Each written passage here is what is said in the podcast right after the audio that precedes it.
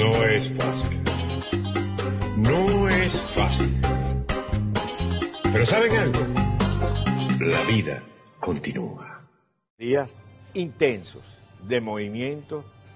Vamos a tratar de colocar un cierto orden. Primero, cuando James Story señala textualmente, Estados Unidos reconocerá a Guaidó como presidente hasta el cese de la usurpación. Me pregunto, ¿cómo así? ¿Cuánto puede durar la usurpación? Maduro usurpa un poder de forma ilegítima. Lo hizo en el 2018 con su propia elección, que fueron fraudulentas. Ahora, ¿cómo existen Guaidó y Maduro en el mismo país?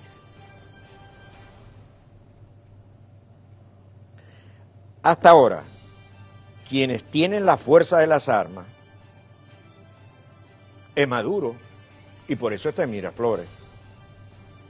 Guaidó tiene apoyo popular y la fuerza de la ley, es decir, la constitución, más el reconocimiento internacional. Pero el que pone preso o deja libre es Maduro. Y eso es poder. ¿Cuánto tiempo puede existir un territorio, un país, una situación de esa? O sea, bicéfala.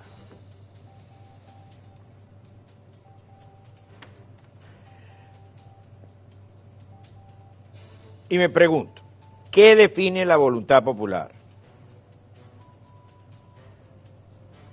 ¿O las armas? Porque, en definitiva, la voluntad popular no está con quien tiene el control de las armas. Ahora bien, ayer hay un ingrediente nuevo y es un convenio con la DEA. La DEA es la única agencia de seguridad norteamericana que opera dentro del territorio norteamericano, los Estados Unidos, y fuera del territorio norteamericano. La CIA opera fuera de los Estados Unidos. El FBI opera dentro de los Estados Unidos. La DEA opera adentro y afuera. Ahora, un convenio que opere, que se celebre la DEA con Venezuela, tiene unas enormes implicaciones.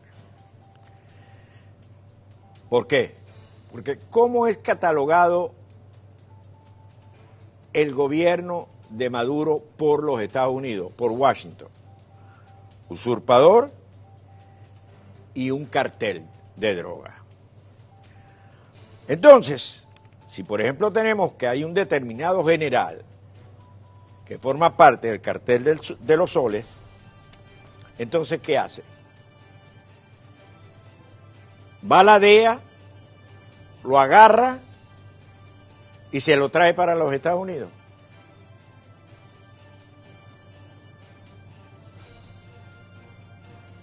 Pregunto. Si es así, es una extracción. Entonces,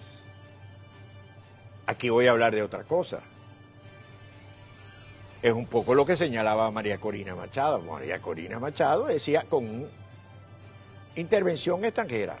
No quiere, decir una invasión extranjera. yo no he hablado esto con, con, María Corina, pero me interpreto, interpreto que puede lo más, puede lo menos. Entonces, ¿qué ocurre? Se cala Maduro esa declaración del embajador de los Estados Unidos y Guaidó. O hoy decide poner preso a Guaidó. Ha estado tentado de ponerlo. ¿Qué pasa si Maduro pone preso a Guaidó? ¿Qué ocurre?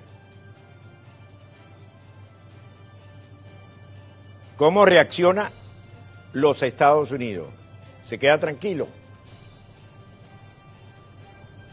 Se queda tranquilo, se quedó entonces como el león del circo, que no tiene dientes, ¿no? Y quedó solamente al rugido del león. Fíjense, después de lo de ayer, ¿dónde estamos parados? Por otra parte, las reuniones que sé que ha tenido Capriles con un grupo de operadores políticos, cuyos nombres me voy a reservar, pero son figuras eh, conocidas que ocuparon también responsabilidades, si se quiere, en la Cuarta República, que fueron parlamentarios, que conocen del Parlamento.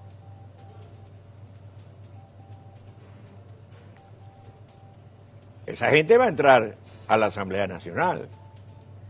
Esa gente sabe el juego parlamentario. ¿Cómo va a poder coexistir esa asamblea con la otra asamblea. ¿cómo pueden existir los dos mundos? ¿Será que nos estamos acercando a una definición? Puede haber una definición en pleno proceso electoral norteamericano. Fíjense, lo complejo de esta situación. Como le decía Antonio La Cruz al señor Acosta hoy en la mañana, Europa está a punto, y cuando digo Europa me refiero a la Bachelet, me refiero eh, el canciller eh, Borrell, me refiero a los partidos socialistas, de brincar y darle el apoyo a Maduro. Cosa que como apuntaba la cruz, es lo que ha hecho siempre Cuba. Cuba siempre ha contado con la buena pro de Europa. No tuvo la de los Estados Unidos, sino al final con eh, el presidente Obama. Porque en el fondo aquí, además de Venezuela, el problema es Cuba. ¿Cómo se mantiene Cuba? La pandemia lo tiene ahogado con lo del turismo. Fíjense lo complejo de esta situación. Ahora, esa situación no es una situación que usted puede alargar en el tiempo.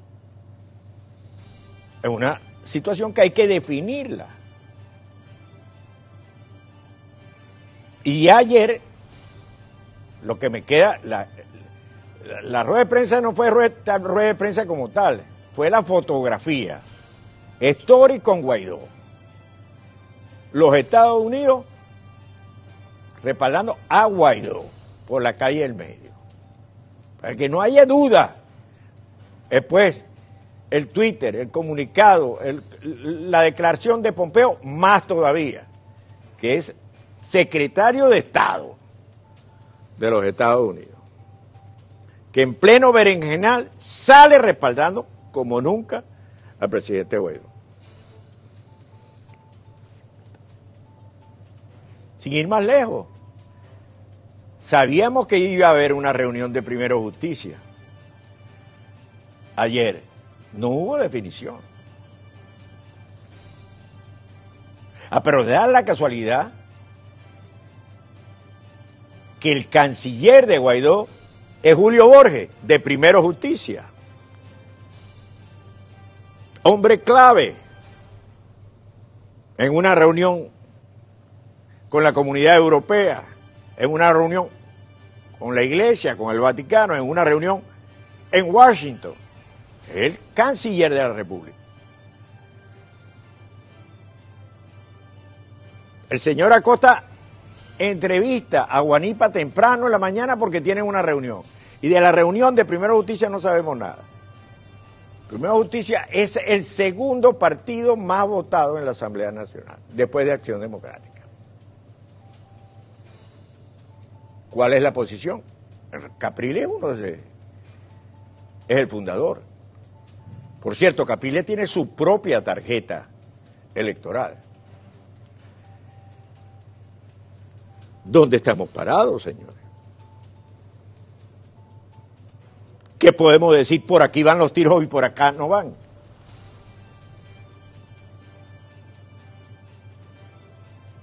Yo siento que estamos en una situación sumamente complicada. Ahora, hay tres cosas claras. Una, los Estados Unidos a quien respalda es a Guaidó. Dos, Acción Democrática, Nuevo Tiempo y otras organizaciones respaldan a Guaidó. Tres, el brollo después de lo de la DEA en el seno del gobierno y en el seno militar. Se habló del FAES ayer. Y en el seno militar debe estar que hierve. No es fácil. No es fácil.